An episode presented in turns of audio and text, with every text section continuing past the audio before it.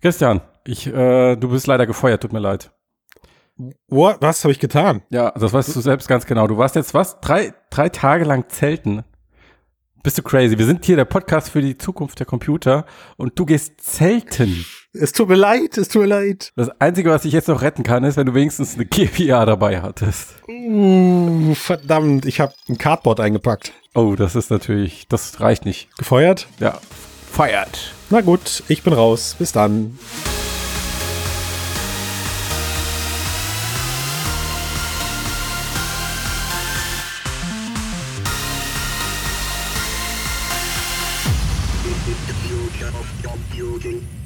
Herzlich willkommen zum Mixed Podcast, Folge 204, dem Podcast übers Zelten, Hering, Schlafsack und Lagerfeuer. Mit dabei ist Zeltprofi Christian Steiner. Bin ich jetzt doch wieder dabei oder was? Also die Runde darf ich noch machen jetzt, ja? Ja, also da bist du natürlich mit dabei. Zukunft der Computer bist du raus. Ach so, das jetzt, ach ja, wir machen jetzt den Outdoor-Cast. Ja. Boah, ich kann euch alles über Zelte erzählen jetzt. Outdoor Living. Alles. Ja. Was willst du wissen? Wie nass dein Cardboard geworden ist. Unbrauchbar nass. Was aber auch schon bevor es nass geworden ist.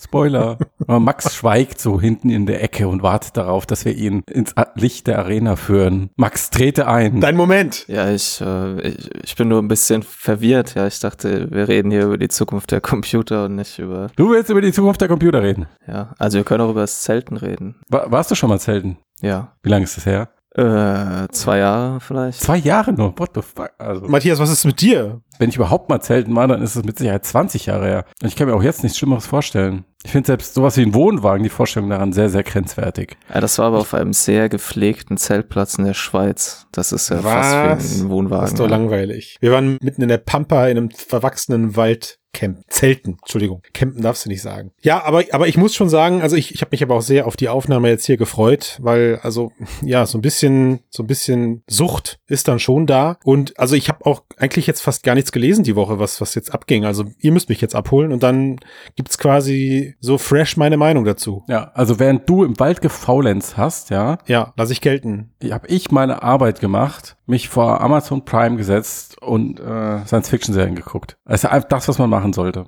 wenn man in so einem Podcast ist für die Zukunft der Computer. Science-Fiction-Serien, geil. Science-Fiction. Nein, jetzt beim Ernst. Ich habe äh, The Capture gesehen. Ja. Ähm, das ist eine britische Thriller mit so, ich sag mal, Science-Fiction-Element. Es ist jetzt keine wirkliche Science-Fiction-Serie, aber es hat äh, Science-Fiction-Elemente. Und zwar ist das, beschreibt die Serie diese Dystopie, die wir ja auch schon hier im Podcast gesprochen haben, im Kontext von Deepfakes, wenn man den Inhalt von Videos plötzlich nicht mehr für voll nehmen kann. Also wenn Videos nicht mehr ein 2D-Spiegel der Realität sind, sondern wenn sie durch ähm, künstliche Intelligenz komplett analysierbar werden.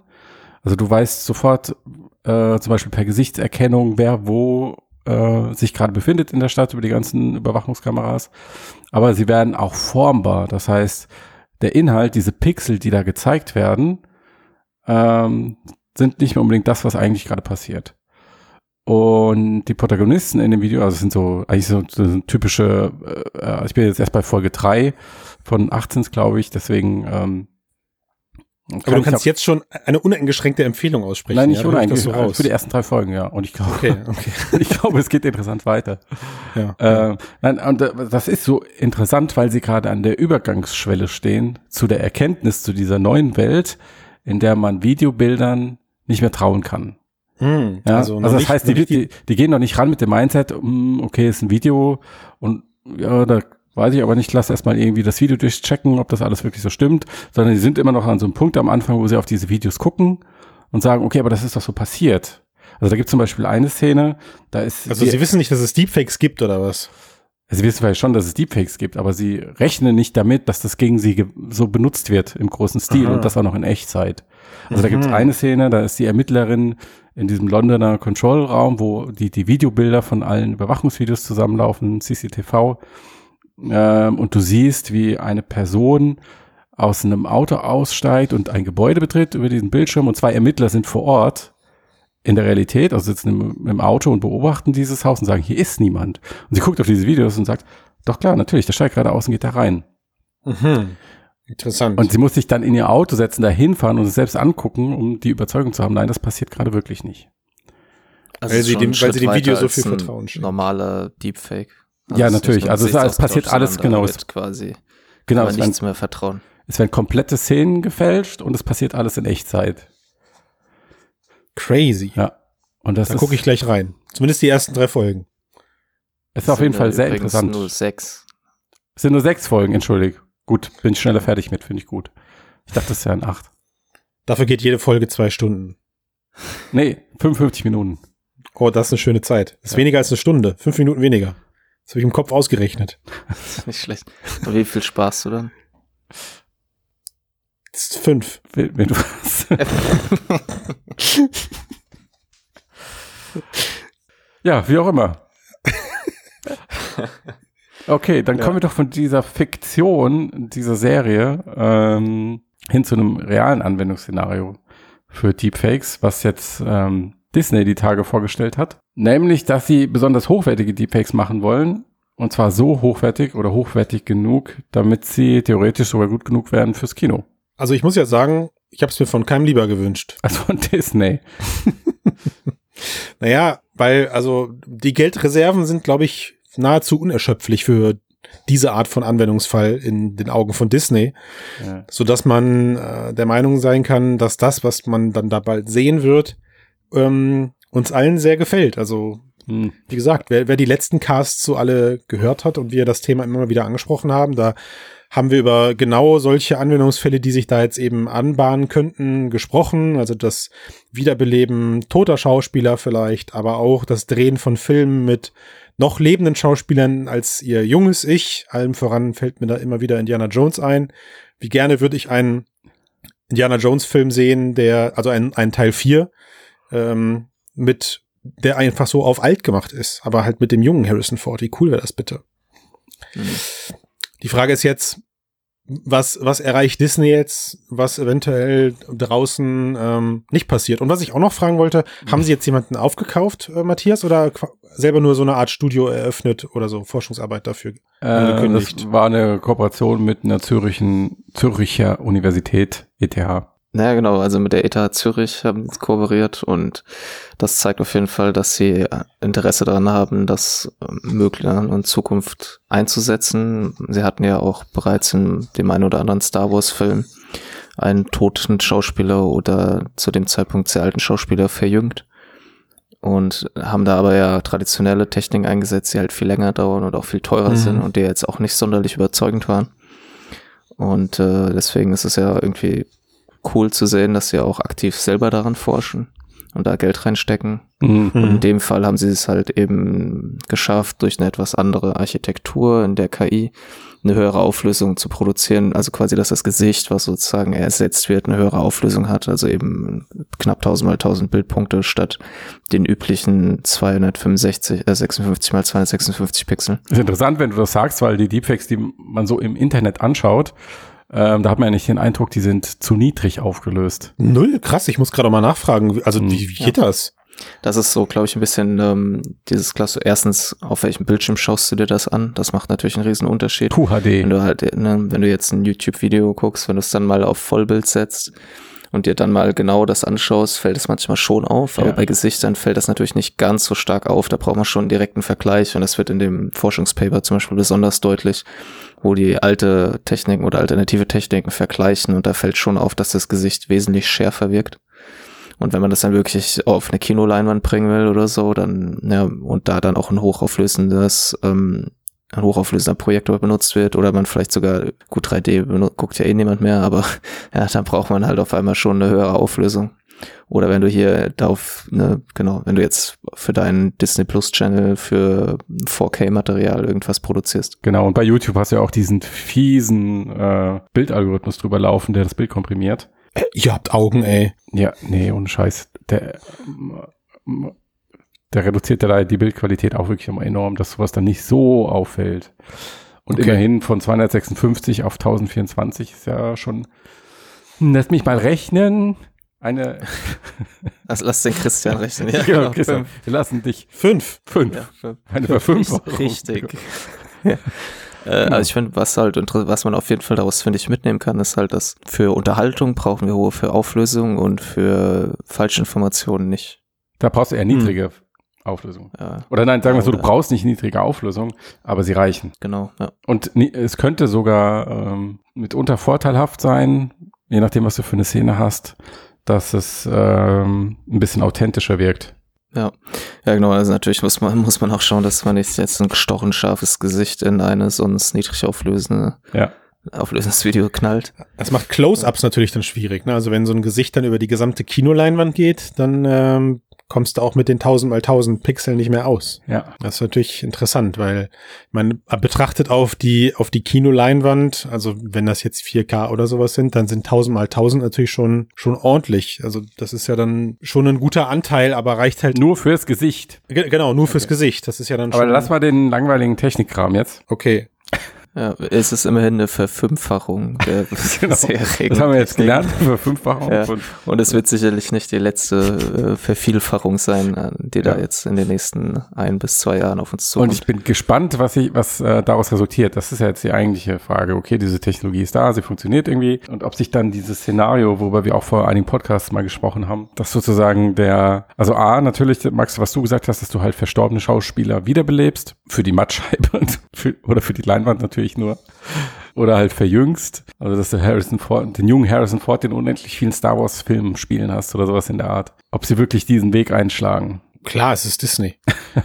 Vielleicht machen sie es in erster Instanz irgendwie in Freizeitparks als so ein Vorbeigeh-Gag oder so. Echtzeit-Deepfakes. Vielleicht äh, können wir vorstellen, dass so eine erste Anwendung durchaus auch in so für Stunt-Double oder sowas ist. Hm, das ist auch eine gute Idee. Ah, ja, ja, ja, ja, stimmt. Weil wenn man jetzt sich, wenn man das mal so analysiert, wie Stunts durchgeführt werden, da sieht man ja dann doch oft nicht das Gesicht, ja, es müssen irgendwelche Schnitte gemacht werden, andere Kamerawinkel oder eine Mhm, schnelle mhm. Bewegung.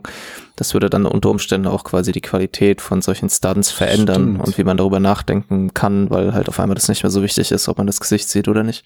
Hm. Gute Idee. Jetzt ist die Frage, vielleicht schafft Disney es ja auch dann endlich mal die Deepfake-KI insoweit zu verbessern, dass sie im Profil funktioniert, weil das ist ja meiner Information nach immer noch ein Problem. Weil da dann ja Bildinformationen weg oder hinzugerechnet werden müssen, die vielleicht gar nicht da sind. Wenn ich eine kleinere Nase habe oder eine größere Nase habe, größere ist kein Problem, dann kann ich retuschieren, aber oder überdecken, aber wenn ich andere Gesichtszüge habe und dahinter theoretisch andere Inhalte, Bildinhalte sehen würde, wo vorher das Gesicht des Stunt-Doubles ist, wird schwierig. Aber gut, der Matthias hat mich Das- ja ermahnt, kein Technikscheiß, es tut mir leid, Zukunft der Computer, total Hallo, das ist hier. Disney. Die haben Lichtschwerter. die Ja, werden auch das man- irgendwie lösen Genau, man können. malt die Nase einfach blau an Ja. oder so.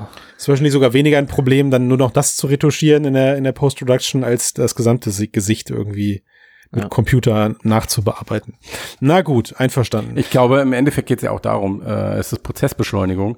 Es ist ja nicht so, dass dadurch irgendwas passiert, was wir noch nicht kennen. Max hat ja auch, hat ja auch vorhin gesagt, ähm, diese Star Wars-Szene mit äh, Carrie Fisher, Prinzessin Leia, ähm, die Junge, oder als sie sogar schon verstorben war, glaube ich, sie war das, oder? Wo, wo sie dann trotzdem noch Yes. Szenen, genau. ähm, ähm, Rouge One war das, die junge Prinzessin Ge- Leia. Rogue One, ja genau. Das existiert ja alles schon. Mhm. Nur der Verdacht ist ja, dass es durch diese Technologie viel günstiger wird und schneller geht. Und dann die Versuchung halt da ist, es massenweise zu machen. Euer Schweigen ist Zustimmung. Aber wisst ihr, wo ich es wo ich's noch nicht gesehen habe vorher? Was denn? Die Idee, dass man Deepfakes in äh, Dokumentationen verwendet. Ja, das fand ich auch sehr interessant. Das fand ich gut. Ja. Was ist passiert, Max? Ich, ich fasse das mal kurz für Max zusammen. Ja. Ja, danke. Die Doku Willkommen in, in Tschetschenien. Und in Tschetschenien scheint es so zu sein, dass dort Homosexuelle verfolgt werden. Und diese Dokumentation begleitet Menschen, die dort verfolgt wurden, äh, bei, auf, auf ihrer Flucht. Äh, Und was der Dokumentarfilmer von äh, David Frost natürlich nicht wollte, ist, dass seine Protagonisten dann später äh, vor der Kamera identifiziert werden, wenn sie da sprechen. Und klar, typischerweise, was machst du dann, ist, äh, du verpixelst das Gesicht oder äh, du machst irgendwie so einen Schatten, Schattenwurf, lässt sie hinter einer Leinwand sprechen, solche Dinge. Ähm, und er sagt aber, wenn du das machst, dann, äh, das kann ich auch nachvollziehen, da, dann gibst du der Person irgendwie so was Mysteriöses oder Geheimnisvolles oder vielleicht sogar was Dunkles. Also du gibst dir so einen negativen Touch. Und das ist natürlich gerade in diesem Kontext, äh, wo dann Menschen berichten, die au- aufgrund ihrer äh, Sexualität verfolgt wurden, ähm, alles andere als erstrebenswert. Und was er dann gemacht hat, ist, dass er sozusagen per Deepfake verschleiert hat. Das heißt, er ist hingegangen, hat sich auf Instagram äh, Protagonisten, Menschen rausgesucht aus der äh, äh, homosexuellen LGBT Szene dort, Szene, genau, mhm. und ähm, hat die dann gefragt, hier, wollt ihr euer Gesicht als menschliches Schutzschild verleihen? Wollt ihr die Identitäten dieser Leute schützen? Mhm. Und die haben gesagt, ja, haben die Rechte überschrieben, haben sich vor die Kamera gesetzt, haben Fotos äh, ihres Gesichts machen lassen aus allen Richtungen mit verschiedenen Mimiken. Und dann wurde die KI mit ihren Gesichtern trainiert und dann wurde dieser Gesichtertausch gemacht. Und das führt jetzt dazu, dass du die Originalmimik der Betroffenen, der Verfolgten hast. Also so, wie sie sich ausdrücken in dem Moment mit ihrer Stimme, aber halt das Gesicht einer anderen Person. Das heißt, für den Zuschauer wirkt es ähm, eigentlich komplett authentisch. Also sie schauen einen Menschen an, also haben diese emotionale Verbindung.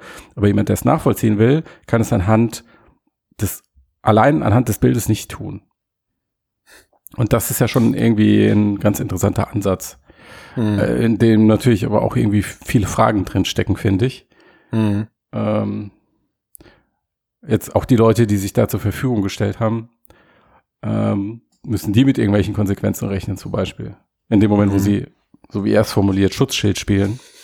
Also bleiben wir doch vielleicht erstmal bei, dem, beim, bei, der, bei der Idee und beim technischen Teil. Also Ja. schade, dass, schade zu hören, dass es sowas immer noch auf der Welt gibt natürlich, äh, dass darüber noch, immer noch Dokumentationen gedreht werden müssen. Gut, dass es sie auf der anderen Seite gibt. Äh, was jetzt den, den, den eigentlichen Anwendungsfall angeht, also als ich diese News gelesen habe, war ich, war für mich wieder so ein, ja klar, warum nicht? What the fuck? Was für eine geniale Idee Moment. Wo ich äh, wieder froh bin, dass andere Leute einfach manchmal bessere Einfälle haben als ich. Manchmal, aber Ja. nur manchmal. Gut, dass du Und, diese ähm, Einschränkung drin hattest, Christian. Ja, das war, die die war wichtig für mein, mein Ego. Ne? Ja. Das war einfach auch notwendig.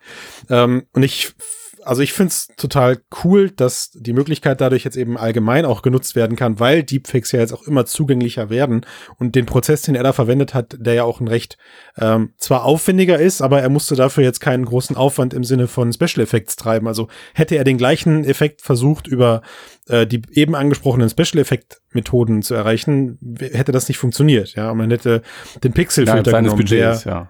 Ja, der gelinde gesagt einfach, äh, also super nervig ist. Also jeder, der sowas schon mal geguckt hat oder so, ja, das geht ja dann teilweise so weit, dass im schlimmsten Fall das ganze Bild verpixelt wurde aus Gründen oder sonst irgendwas. Man hat also nichts mal mehr erkannt. Oder auch diese Menschen, die vor einer Silhouettenwand dann saßen oder die, halt, die man nur als Silhouette erkannt hat. Also wie oft hat man sich selber dann schon gedacht, dann hätte man es auch sein lassen können. Also zumindest ging mir das so. Hm. Ähm, Hatte ich, Und- ich habe das um ehrlich zu sein noch nie so gesehen. Okay. Ich finde aber völlig nachvollziehbar. Ich war, also, Und, die Tatsache, also die Tatsache, dass es jetzt Fake-Gesichter sind, ich glaube, die könnte ich in so einer Dokumentation auch relativ schnell ausblenden. hm. Beziehungsweise, wer weiß, wie viele Menschen ähm, das auch gar nicht wissen oder sehen würden, Mhm. wenn es nicht vorweg irgendeine so eine Texteinblendung geben würde, wahrscheinlich. Ne? Ja, also es gibt ja wohl in dem Film selbst ab und zu noch so Störeffekte, die aber auch bewusst drin gelassen wurden, damit es halt irgendwie auch. ja, du hast so Unschärfen, sowas. Also man kann schon sehen, dass es digital bearbeitet wurde und das wird auch gesagt. Okay. Ja. Aber es Das ist ist halt trotzdem, ähm, dass du, du, du verbindest, du connectest ja zu Menschen auch über das Gesicht irgendwie. Und das ist das, was dir im Gedächtnis bleibt. Also es ist, ähm, ach, ich habe dafür noch nicht das richtige Wort. Es ist interessant. Mhm. Ich weiß nicht, ob es eine Absolut. Lösung ist für dieses Problem, was er da beschreibt, aber es ist auf jeden Fall Ja. interessant. Also du hattest ja, du hattest ja am Anfang gerade so ganz kurz die Frage gestellt, ob die Leute, die ihr Gesicht hergegeben haben, jetzt äh, Dinge befürchten müssen. Und ich glaube und hoffe, dass die Leute sich äh, durchaus ihrer Konsequenzen bewusst sein konnten, die sie da eben haben oder die sie da, was sie da eben eingegangen sind. Äh, ich habe mich aber auch beim Durchlesen sofort gefragt, okay, warum warum dieser warum diese Entscheidung und ich glaube, die hat halt auch einfach einen, einen moralischen Hintergrund, weil ebenso hätte man ja eventuell darüber nachdenken können, genau so für diesen Deepfake-Prozess generierte Gesichter zu verwenden. Also der nächste Schritt für solche Möglichkeiten wäre ja auch tatsächlich, sich computergenerierte Gesichter zu erstellen Ja. lassen, äh, erstellen zu lassen und die dann als Deepfake zu verwenden. Ne? Hm. Auch kein, Wobei das auch äh, noch nicht so ganz technisch klappen würde im Moment. klar, weil aber dir die Mimik genau, fehlt ja, und richtig, genau, ja. ne, das ist, ja. Aber es wäre irgendwie so der nächstlogische Schritt dahin und fand ich, ähm, fand ich recht interessant. Oder er hätte halt irgendwelche anderen, weiß ich nicht, also hätte er auch irgendwelche Schauspieler anfragen können oder sowas, die vielleicht schon deutlich mehr im Rampenlicht stehen. Ja. Und von daher glaube ich, dass der moralische Schritt dahin eben genauso Menschen aus der LGBT-Szene zu fragen, entscheidend Es hat für die. Rolle im Film ist. Ja, Ja, genau. Definitiv. Ja. Deswegen weiß ich auch nicht, ob das jetzt so eine äh, Universallösung ist für äh, diese Szenarien, wo du halt äh, Menschen eigentlich nicht so zeigen darfst, wie sie aussehen. Ja. Naja, aber nochmal, also technisch gesehen, ich meine, wie, wie schlau ist diese Idee, einfach demnächst in Fernsehstudios, in, weiß ich nicht, allen Filmagenturen, die mit sowas zu tun haben, ein, ein Standardtool an die Hand zu geben, was halt heißt, okay, dieses Gesicht bitte verschleiern. Äh, und das war's. Also, Ich weiß, das was will- das- passiert. ich weiß, was passiert. Wir kriegen das visuelle Gegenstück oder wir sehen endlich, wie Max Mustermann aussieht. Und dieser Und Max Mustermann wird in Zukunft jedes Gesicht sein im Ja, Fernsehen, ja, wo wir nicht ja. das echte Gesicht sehen dürfen. ich dachte immer, Max Mustermann ist schon das hier das äh, Kinderriegelgesicht. Nee, das ist das Kinderriegelgesicht. Ach so, Und das ist ein okay. bisschen unheimlich. Na gut. Ja, stimmt. Und das gleiche natürlich dann auch mit äh, Musterfrau, hoffe ich. Ja. Natürlich. Gut, Deepfakes, Haken dran. Endlich. Passiert so viel. Spannend. Fünf. Fünf Haken. Fünf Haken gleich. Fünf Haken da dran. Okay, wir machen eine Zeitreise ins Jahr 2017. Genauer in den Februar 2017. Da war Philip Rosedale, das ist der Kopf hinter High Fidelity und einer der Mitgründer von Second Life. Äh, High Fidelity, das war diese Social Fire App, die mittlerweile eingestellt wurde. Äh, Anfang dieses Jahres. Wegen Erfolgslosig Erfolglosigkeit. Aber damals, 2017, war Rosedale noch Feuer und Flamme für VR. Und er hat, hat so eine interessante Theorie aufgestellt. Nämlich, dass per VR-Brille gesteuerte Roboterarbeiter den US-Jobmarkt retten können. Ja, Puh. denkt erstmal drüber nach. Denkt erstmal drüber nach. Ja, also die Idee ist, feinmechanische, fernsteuerbare Roboter, Hm. ja, die ähm, irgendwas bauen oder bedienen oder konstruieren oder was weiß ich, was von A nach B tragen. Und irgendwo in seinem Zimmerchen sitzt ein Mensch mit einem VR-System und steuert den per Telepräsenz. Also Supermarkthelfer, Feuerwehr, whatever. Also ganz viele Roller, Rollen sind da eigentlich denkbar. Ist eigentlich Und- gar nicht so eine schlechte Idee. Ist eigentlich ja. gar nicht so eine schlechte Idee, finde ich auch. ähm, Auch so Kindergarten, ja, äh, Altenpflege.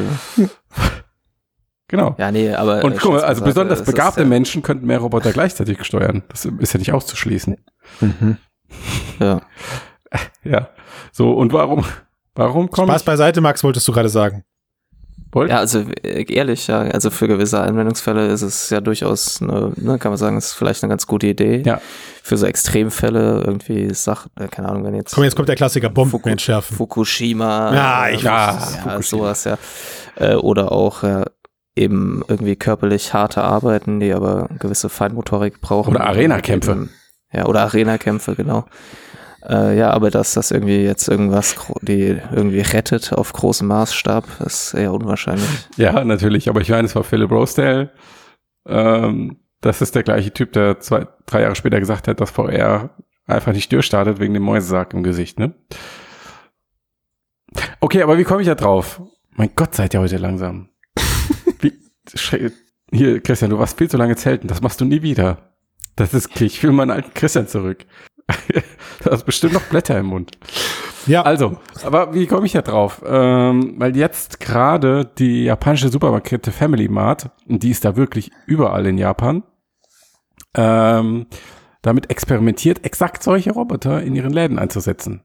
okay. Also sie hat sich mit einer Firma zusammengetan, die ähm, so Roboter anbietet, die per VR-System ferngesteuert werden können, Telepräsenz. Und dann haben die die Vorstellung, dass, in, dass bis äh, 2022 in 20 Zweigstellen solche Roboter stehen ähm, und dann von den Menschen ferngesteuert werden. Und die sollen dann da, keine. Ahnung, im Supermarkt Regale einräumen oder beim Bedienen helfen oder was auch. Regale einräumen? Ich hatte das irgendwie so verstanden, dass die eher Kassen, also dass die fest montiert sind an der Kasse, aber kann ich mich jetzt auch gerade irren. Also die Nee, fahren, dann, schon- schon, die fahren dann da rum oder was? Hei, hei, Genau, hei, der kann sich schon okay, fortbewegen. Okay, okay. Ja, also, boah, ich habe so, ich habe so meine, meine Meinung zu dem Thema Roboter, da muss ich, glaube ich, echt noch mal ein paar Bücher wälzen und mich noch mal ein bisschen schlauer machen, weil je, je, je oberflächlicher oder, naja, das ist ja, das, was wir hier gerade besprechen, ist ja wirklich eher so der oberflächliche Teil. Ne? Man kennt den Boston Dynamic Krempel, man kennt äh, die Fortschritte, die da in den letzten Jahren gemacht werden, man kennt hier den Fall jetzt und immer mal wieder links und rechts und ein paar andere Sachen. Ganz interessant waren ja immer so diese Sachen, wo per KI dann Hände trainiert wurden und Roboter dann eben mit diesen hydraulischen Händen oder pneumatischen Händen was machen konnten.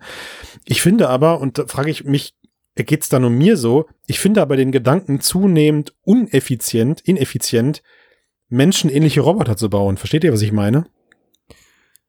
Also. Ja, ja, das, äh, ja. Das ist doch irgendwie der falsche Weg, oder? Dieser. Also, ich glaube, es kommt auf halt das Anwendungsgebiet an. Ne? Also ich glaube, dass zum Beispiel Früher hat man wahrscheinlich gedacht, okay, irgendwann läuft über meine Wiese ein, ein menschenähnlicher Roboter, der mein Rasenmäher bedient. Ja, und genau, natürlich weil, ist die Lösung viel einfacher, ja. einfach einen Rasenmäher-Roboter zu bauen. Weil er, weil er effizienter und kompakter gestaltet werden kann für genau, diese spezielle glaub, Aufgabe. Das, ne? Genau, aber das gilt wahrscheinlich nicht für alle Anwendungsfälle. Hm, richtig. Plus halt die Interaktion mit Menschen ah. über einen menschenähnlichen Roboter. Welchen denn? So wunderbar, dass man dich, sich immer aber auf dich verlassen kann, Max. Naja, welchen? im Supermarkt zum Beispiel. Also genau, du, du willst ja dann mit der Maschine irgendwie connecten. Und warum? auch, also in dem Fall äh, wird es ja nicht irgendwie über eine KI gesteuert, sondern es ist ein Mensch, der da drin steckt. Nee, das heißt ja, also auch der Mensch das macht besser für dich? Nein, das macht nicht besser. Oder geht es jetzt hier um moralisches Urteil oder was? Nein, nein, nein, nein überhaupt nicht. Nee, aber also nein, es geht darum, kann ein Mensch eine Connection mit der Technologie aufbauen oder nicht? Und das klappt halt nun mal eher, wenn der humanoid aussieht, weil du siehst mhm. es doch auch bei Spot zum Beispiel. Das ist doch mhm. auch nur ein äh, Stück Blech auf vier Beinen, aber durch die Art und weil er dich halt an einen Hund erinnert, weil er mhm. sich so ähnlich bewegt und weil er sich auch niedlich rollen kann, ähm, interagieren die Leute automatisch so, wie sie mit dem Hund interagieren würden. Freundlich dann, okay. Ja, aber so wenn halt Leute. Mit dem humanoiden Roboter und das ist, denke ich. Ja, aber wenn Leute jetzt in Freizeitparks gehen oder stehen diese Leute rum und diese ganzen komischen Figuren. Ja, dann ist das schon äh, nicht, also da sagen die Leute, oh, da fühle ich mich aber wohl. Ja, das ist ja, irgendwie. Ja, also ich glaube auch, das kann man, ich, das ist halt Japan auch, ne? Also ja. in Japan ist ja eh die Akzeptanz von Robotern ja, eine andere, höher. vielleicht, ja. Und äh, wenn man jetzt wirklich über eine praktische Anwendung nachdenken will, dann muss man das schon, glaube ich, konstruieren irgendwie so wie, dass du halt, äh, keine Ahnung, wenn du so dir so ein Amazon äh, Prick Store anschaust, wo es ja gar keine Kassierer mehr Exakt, gibt. genau, danke ja, sehr. Da wollte ich auch drauf du nimmst quasi was aus dem Regal, du musst es nicht mal mehr scannen, das erkennt irgendwie halt ja. die ganzen Kameras oben, die Sensoren ja. erkennen, du hast das rausgenommen. Äh, und dann gehst du einfach aus dem Laden raus, aber trotzdem muss ja irgendjemand den Stuff dort einräumen. Mhm. Ja, oder wenn da jetzt jemand den Manager fordert oder sowas, dann könnte man sagen, okay, für solche Fälle sind so Roboter vielleicht okay, ja. wenn die da gibt's eine lustige halt Szene, glaube ich, ich weiß gar nicht mehr, verdammt, welcher, werden. welcher Serie und dann war halt das Leute die nicht mehr vor, also dass da nicht mehr Angestellte sein müssen halt, mhm. sondern das und dann könntest du theoretisch natürlich auch Personalkosten sparen. Mhm. Weil du quasi eine Person mehrere Roboter steuern kann. Mhm. Zumindest wenn der Roboter gar nichts zu tun hat, dann hüpft sie sozusagen in den nächsten und lässt den einen Roboter in der Ecke stehen. Also ob so ein Roboter jetzt günstiger ist als dann äh, das, also mit Verlaub jetzt das Personal, welches die Regale einräumt, das sei mal dahingestellt. Aber ja. selbst wenn es selbst wenn's, selbst wenn's ein Roboter ist, der dann eben mehrere Jobs äh, erledigt ist, auch das ist ja vielfältig möglich. In der, ähm, die aktuellen Fachkräfte in, in den Supermärkten und Co. Die sind ja auch nicht nur Kassierer, Kassiererinnen, sondern machen ja auch deutlich mehr ja. als nur vorne an der Kasse sitzen. Aber nochmal, also ich muss da nochmal drauf zurück, weil es tut mir so leid. Ich lasse das irgendwie hier nicht gelten dieses Amazon-Ding, was du gerade beschrieben hast, ist eins, ist ja schon fast ein sehr futuristisches Beispiel, aber es gibt ja jetzt schon allgemeine Fälle, wo äh, ich war jetzt letzte Woche vor meinem Zelten übrigens, Matthias, in einem äh, der größten Outdoor-Geschäfte einkaufen. Da gibt es auch nur noch äh, sechs Kassen, sieben Kassen und eine Person passt halt eben auf, dass diese Kassen korrekt bedient werden und diese Kassen funktionieren so, dass du dein Zeug im Korb einfach dahinstellst und in jedem Gerät, an jedem, an jeder Ware ist ein RFID-Chip dran. Die Kasse macht einmal kurz Blip, zeigt an, was im Korb drin ist und was es kostet. Fertig. Das, der Prozess dauert keine zehn Sekunden und dann hast, dann bezahlst du. Fertig. Und gehst raus. Ne? Ähm, da ist diese eine Person zwar auch, also sie sitzt exemplarisch auch an einer Kasse. Ähm, und erstaunlicherweise war es auch so, während irgendwie an diesen sechs RFID-Kassen vielleicht zwei, zwei, ja doch, maximal zwei Leute standen, standen an der menschlichen Kasse aber schon fünf Personen Schlange, weil sie mit dieser Frau abkassieren wollten. Ja, sie hat nichts anderes gemacht. Ähm, und das gleiche erlebe ich auch in einem Baumarkt. Ja, da hast du, weiß ich nicht, einen Bereich mit vier SB-Kassen und danach wieder daneben ein, ein, ein, ein Bereich, wo du dann mit, weiß ich nicht, Menschen eben interagieren kannst. Und ich glaube, wenn man den Test jetzt mal kurz moralisch oder philosophisch ausweitet, Max, und sagt, wir nehmen einmal menschliche Kassen, wir nehmen diese SB-Kassen, die, die ja nach wie vor irgendwie verhasst sind, habe ich das Gefühl. Ähm, ich gehe da gerne hin, weil ich habe das Gefühl, ich liebe sie. Ich bin, ich bin schneller und ich, aber eigentlich bist du nicht schneller, du musst nur mit jemandem reden. So. Was ja auch schon und, ein Vorteil ist. Äh, richtig. Und daneben setzen wir die Kassen mit dem Roboter. Ich weiß ja nicht, ich glaube, ich glaube, der Roboter wird am Abend äh, traurig sein. Entschuldigung, der Mensch hinter dem Roboter, weil er nichts zu tun gehabt hat. Ja. Also ich, ich könnte mir vorstellen, dass dieser Use Case, wenn es kein reiner Werbegag ist, sondern wirklich eine ernsthafte Ambition dahinter steckt, eher entstanden ist in diesem ganzen Corona-Kontext. Ja. Ähm, also was passiert, wenn du so wenige Menschen wie möglich zusammenbringen sollst oder wenn du halt. Die Leute kaufen online. Sie kaufen online. Die, Spoiler. Die, die ja, aber das, das, das Roboter in, zum Roboter-Einkaufsladen. Die schicken ihren Roboter in den Roboter zu Roboter und dann können die beiden Roboter miteinander sprechen und verhandeln, verhandeln die Preise irgendwie. Nein. Ähm, aber diese ähm, Family Marts in Japan zum Beispiel, die wirst du nicht komplett durch Onlinehandel ersetzen, weil das einfach Geschäfte sind, wo du dran vorbeiläufst und reingehst. Ähm, das sind auch ganz viele kleine Läden. Und ähm, so beim Thema, wie schütze ich jetzt meine Arbeitnehmer? Hm. Ähm, ich könnte mir vorstellen, dass das in diesem Kontext irgendwie entstanden ist. Also eher so, ja, jetzt äh, Corona, Homeoffice, Telepräsenz, ähm, wie würde denn ein Telepräsenz-Supermarkt aussehen? Lass uns das mal jo. probieren. Ah ja, okay, dann Roboter. Hm, sind Roboter gut genug, um autonom zu agieren? Nein, da ist der Mensch auf Jahre immer noch viel besser. Also was machen wir? Wir stecken Menschen in Roboter. Das, Geil. das ist für mich äh, die Überlegung dahinter. Wie gesagt, wenn es kein reiner PR-Gag ist. Ähm, Dafür aber, sieht schon sehr aufwendig aus, aber trotzdem, glaube ich, wird es einer bleiben. Gut möglich. Allein, dass ja. wir hier im Podcast für die Zukunft der Computer schon so stark mit dieser Vorstellung fremdeln, dass ja. mich doch sehr skeptisch werden. Dass, ähm, Gut, ich war gerade selten, mein, meine, meine, ja, meine ethischen Grundsätze mal, könnten etwas kaputt werden, sein, aber ja. Ich meine, selbst Max. Selbst Max. Ja. Selbst ich, ja. Selbst Max. Na gut. Ja, ist nix. Ist nix. Okay, Haken nee. dran. Okay.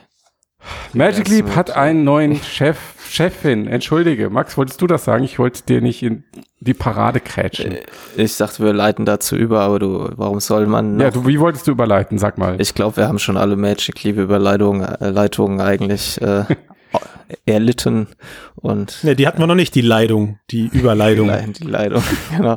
Das große Leid von Magic Leap geht vielleicht zu Ende. Das Leid durch neue Leitung. Hm. Ja. Auch nicht so geil jetzt. Ähm, eine, e man höre und staune, eine Frau, Peggy Johnson, soll Magic Leap aus der Krise führen. Und bevor ich jetzt sofort falsch verstanden werde und alle aufspringen und sagen, er nimmt die Frau nicht ernst, nein, so war das nicht gemeint, sondern äh, es ist halt immer noch eine absolute Seltenheit, dass Frauen ein Unternehmen und speziell ein Unternehmen der Technologiebranche mhm. leiten. Insofern finde ich das auf jeden Fall bemerkenswert. Und das andere, was an ihr interessant ist, ist, dass sie äh, früher bei Microsoft gearbeitet hat.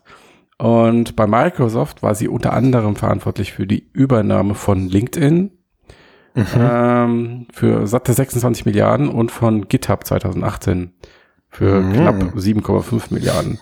Hört, hört. Wer eins und eins zusammenzählt, hat sechs. Auf fünf. Fünf. Ja. Fünf, Entschuldige, habe ich kurz verrechnet. Ja, meinst du, Microsoft schluckt jetzt hier Magic Leap? Ja, also das ist halt so ein bisschen die Verschwörungstheorie jetzt, würde ich sagen, dass Microsoft da quasi ein, eine gute Kameradin installiert hat, mhm. ähm, die dann dafür sorgen kann, dass äh, Magic Leap in Microsoft übergeht. Aber Oder zumindest ich, vorher abcheckt, ob es sich lohnt. Also vielleicht auch das erstmal. Ja, ich ne? glaube, das kann Microsoft schon jetzt einschätzen, aber mhm. ähm, ich keine Ahnung, ist vielleicht ein bisschen äh, Verschwörungstheorie mit drin. Mhm, mhm. Oder was haltet ihr davon? Warum sollte Microsoft Magic Leap kaufen? Boah, also ich habe jemanden sagen hören, vielleicht machen sie sich einfach eine zweite Konkurrenz auf, um dann HoloLens im richtigen Licht glänzen zu lassen. ja, aber das hat äh, Magic Leap Microsoft ja bisher so schwer, so schwer gemacht. Ja, auch wieder wahr. Ja. Ja, schwierig. Also wenn wir mal auf der Spekulationsebene bleiben, und die ist ja wirklich weit hergeholt, sie hat jetzt zwei große Deals bei Microsoft eingefädelt, aber da war sie ja auch noch selber bei Microsoft angestellt, so habe ich Mhm. dich jetzt gerade verstanden. Und Ja. jetzt ist sie, jetzt ist sie angestellt bei Magic Leap. Richtig. Könnte auch einfach sein, dass sie Grande verkackt hat bei Microsoft. Vielleicht waren die beiden nicht. Deals gar nicht so gut. Ja, schade. Ist ja auch irgendwie klar. LinkedIn also- ist ein krasser Flop, Christian. ja, Das ja, hat sie was wirklich ist das? schlecht gemacht. Li- Link kenne ich nicht. Ja. Und ähm, nein, also es ist, es ist wirklich weit hergeholt, aber die Möglichkeit, dass man sich auf der Ebene jetzt natürlich schon darüber austauscht, ist da. Ich persönlich verstehe aber nicht, es, es würde vermutlich ausreichen, zu warten, bis das Ding nahe am Ende ist und dann Also das. Know-how anderweitig abzugreifen. Ja, wenn, also vielleicht ist es das, ja, vielleicht bewerte ich das auch falsch. Ja. Vielleicht ist genau jetzt der richtige Moment, um dieses Know-how dort abzugreifen. Vielleicht sind es ein paar interessante Patente, vielleicht Angestellte, auf die sie jetzt schon Zugriff hat. Who knows? Vor Dingen gehört Microsoft zu, zu einem der wenigen Unternehmen, die nicht in Magic Leap investiert haben. Also Aber ist es- Google und aber ist Alibaba das- sind ja zum Beispiel fett dabei. Fett. Und die kriegen ihre Kohle da wohl nicht mehr raus. Es sei denn, es passiert noch irgendwas ganz Besonderes. Haben sie schon abgeschrieben, Ja. ich. Haben sie schon abgeschrieben, als sie den Podcast 105 oder so Von uns gehört haben. gehört Ach komm, ja. 53 wahrscheinlich. Wahrscheinlich, ja. Ich glaube, das führt auch gerade in die richt falsche Richtung, weil ich glaube, sie hat diesen Job einfach bekommen, weil sie gut qualifiziert ist dafür. Und weil das Board wahrscheinlich glaubt, dass sie Magic Leap aus der Krise führen kann. Klar, vielleicht auch Und umgekehrt. im, und im B2B-Markt gut stabilisieren kann. Ob das, ob dieser Markt existiert, werden wir dann sehen. Mhm.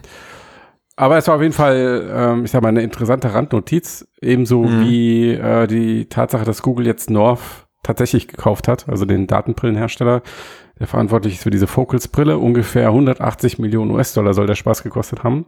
Nice. Und ja, was macht Google als erstes? Die Brille einstampfen. Richtig. Was ist da los?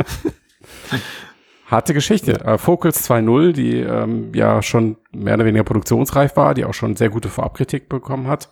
Also Google Glass endlich in gut, ja. ähm, wird nicht erscheinen. Ich habe mir das Ja. jetzt so erklärt, ne? Ja. Ich habe mir das so erklärt, das ist total einfach. Also, die Brille ist einfach so geil gewesen, dass Google gesagt hat, die Menschheit ist noch nicht bereit dafür. Ja, das ist gut vorstellbar. Weil eigentlich, eigentlich ist Google nämlich dafür da, um das Raumzeitkontinuum aufrechtzuerhalten. Mhm. Das merke ich Ja. auch an der Suchmaschine sehr. Genau. Und an Und, YouTube-Empfehlungen. und deswegen haben sie gesagt, mm -mm, Menschheit ist, ne, wir müssen die Zeitlinie löschen. Und deswegen kaufen wir North Focus. Sorry, ich gucke gerade eine sehr bekannte Serie auf Netflix, die sehr viel mit Zeitreisen zu tun Oh hat. mein Gott, mein Ja. Gehirn blutet von der ersten Folge. Ich kann das eigentlich weiter gucken. Ja, aber Ja. wir sind ja gerade bei, bei North. Richtig, genau. Ähm, und äh, Googles Hardware-Chef Rick Osterloh, ähm, der übrigens schon vor zwei, drei, vier Jahren gesagt hat, mh, dass er sich schon vorstellen kann, dass Brillen irgendwann mal eine Rolle sind, spielen werden, aber das ist bestimmt noch zehn Jahre weg. Mhm. Ähm, der hat dann jetzt zu der Übernahme einen ganz, ganz kurzen Blog-Eintrag geschrieben, wo er halt sagt, dass die Ingenieure von North bei der Entwicklung von Hardware helfen sollen im Bereich Ambient Computing. Wow! Ja, und es geht dann eher so in Richtung Smart Speaker, Smart Displays, solche Sachen, denke ich doch. Also du Ähm, meinst nicht, dass da wir irgendwann eine Brille draus sehen werden. Ja, also wenn das, wenn wir die ganze Nummer als Statement verstehen wollen, dann wohl ganz eindeutig so, dass Google das ganze Thema Brillentechnologie erstmal an den Haken gehängt hat. Hm. Aber Außer wenn jetzt, im B2B-Bereich, also ähm, Class Enterprise läuft ja immer noch. Aber wenn jetzt, äh, nehm, wenn, wenn, wenn ich jetzt hier Google bin und kauf mir, kauf mir da so eine Firma ein und die Mhm. haben ein fast fertiges Produkt, Mhm. dann äh, ist doch eigentlich klar, dass man das hier nicht veröffentlicht lässt, oder? Also, ne, das äh, klar. Warum Man ist könnte jetzt einfach, na, weil das ja dann sozusagen auf dich zurückfällt. Ne? Also, weil Google hat sich, war überhaupt nicht beteiligt am Designprozess oder sonst was. Und wenn jetzt äh, die Focals 2 rauskämen würden, dann wär, würden alle denken, okay, das ist die Google AR-Brille. Hm. Und ich Also, du, weil, vorstellen- was natürlich doof wäre, wenn die Brille völliger Scheiß wäre, aber dann würde man sich Ja, halt auch fragen, wenn warum, es- sie's das, warum kaufen sie denn das Unternehmen?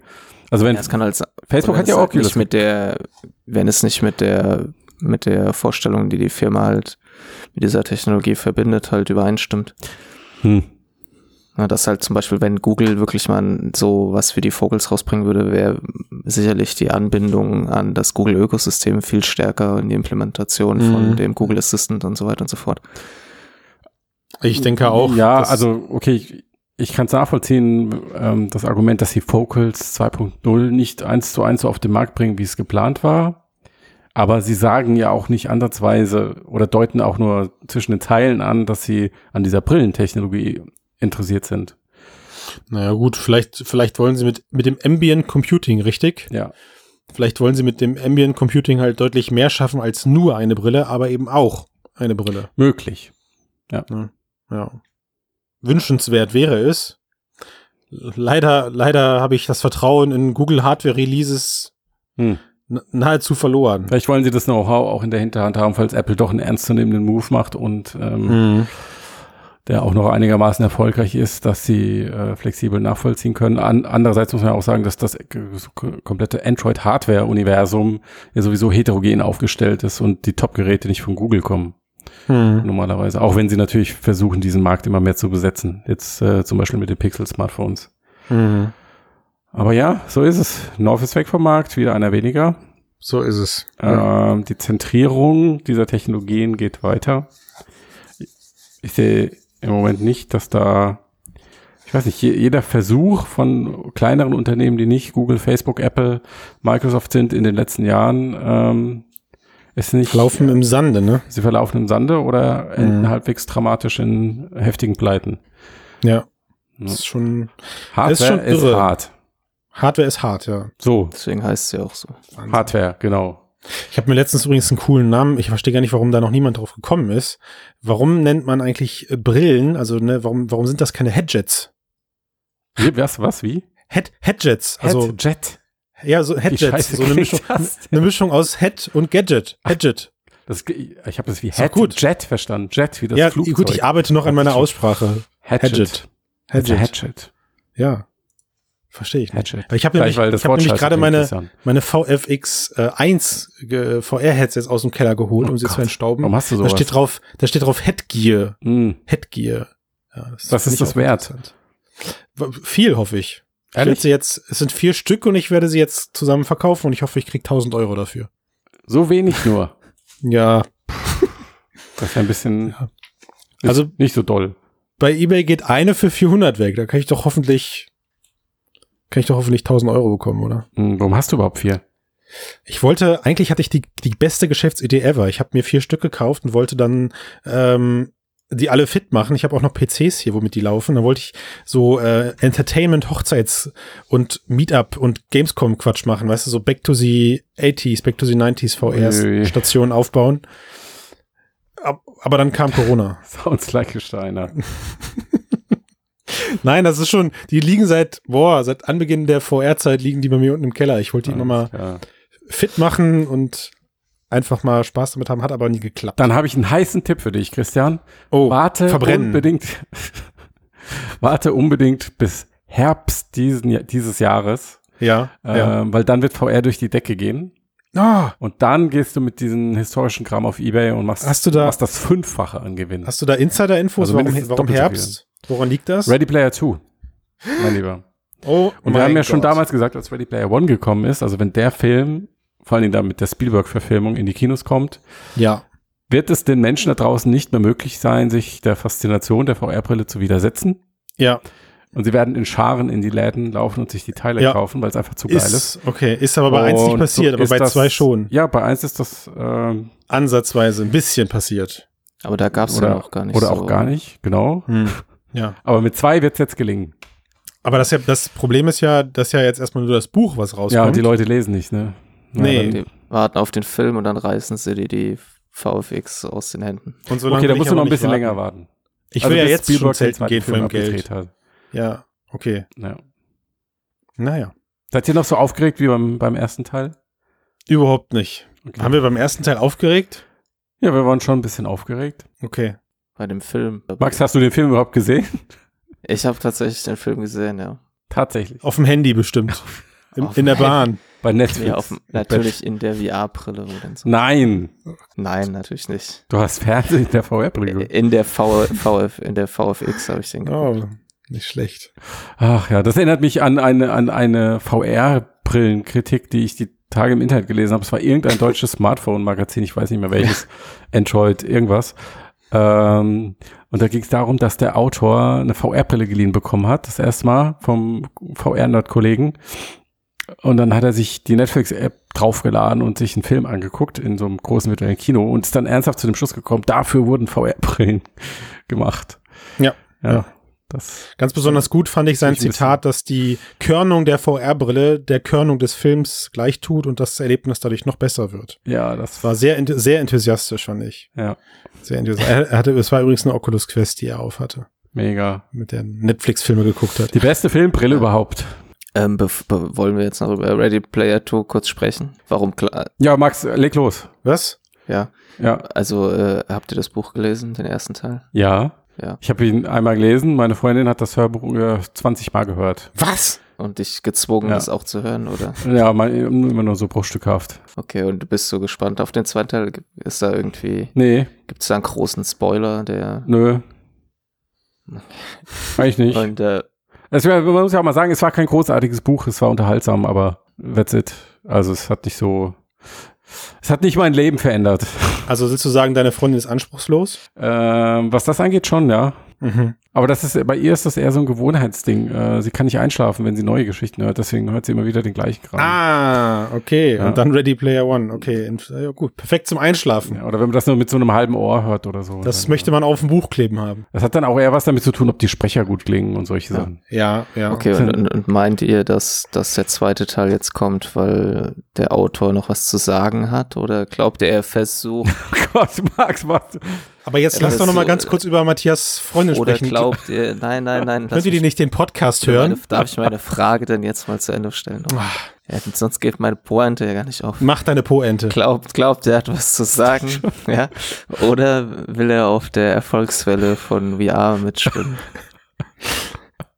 Beantworte dir die Frage doch selbst. Ja, Max, das kann ich auch sagen. Das ist eine Hausaufgabe für bis nächste Woche, Okay. diese Frage zu beantworten und durchzuargumentieren. Ein Essay. Ein Essay. Ein Essay. Jetzt möchte ich aber eine Frage, eine Antwort auf meine Frage haben. Kann sie Hm. nicht einfach unseren Podcast hören? Weil ich meine, unsere Stimmen sind fantastisch. Könnte sie, aber äh, ich glaube, die findet uns langweilig. Ja, und da, ob das Niveau höher ist, ist ja auch noch eine Frage. Nein, sie hat doch, er hat doch gesagt, sie kann nicht einschlafen, wenn sie was Neues hört. Wir sind zu spannend okay. einfach. Auch die jetzige Folge, sie war wieder zu spannend mit euch. Ja. Wahnsinn. 54 Minuten, mal gucken, wie, wie, sehr, wie sehr ich das am Ende eindampfen muss. Ja, wir müssen noch eine Minute aufnehmen, damit du fünf sparst. Wieso? Ach so. Boah, Max, ich feiere dich. Also hier. Dankeschön. Der war gut. Der war gut. Wahrscheinlich werde ich aber 10 Minuten rausschneiden müssen von dem Quatsch, den wir heute erzählt haben, deswegen geht er nicht auf. Ich lasse ihn aber trotzdem drinne. Okay. Ja. Tron 3 kommt auch noch. Geh kacken. Ja, ne, und äh, was ich auch überlegt habe, ähm, Oh Gott, was kommt jetzt? äh, die VFX-Brille, ja. Mit Shia LaBeouf kommt der übrigens, habe ich gehört. Du, du, vielleicht solltest du versuchen, dass, ähm, Nee, mit dem, mit dem Joker-Typen, Entschuldigung. Jared Leto. Ja, Ja, das geil. wusste doch. meinst du, du kannst, du kannst in die VFX-Brille die, eine Quest einbauen? Mach das doch wirklich mal. Das, ich fände das ein gu gutes Experiment. Ja. Gut, also ich bin für heute raus. Schade, jetzt schon. Ich weiß jetzt, ich weiß jetzt nicht, wer, wer sonst noch abmoderiert. Äh, ansonsten würde ich sagen Werbung, oder? Mhm. Okay. Gut, ja, dann danke fürs Zuhören. Und äh, lasst uns doch bitte gut, positive Bewertungen. äh, und wenn es euch nicht gefallen hat, keine negative. Ja. Sonst noch was? Ich, nö. Okay, gut. Ciao. Ciao.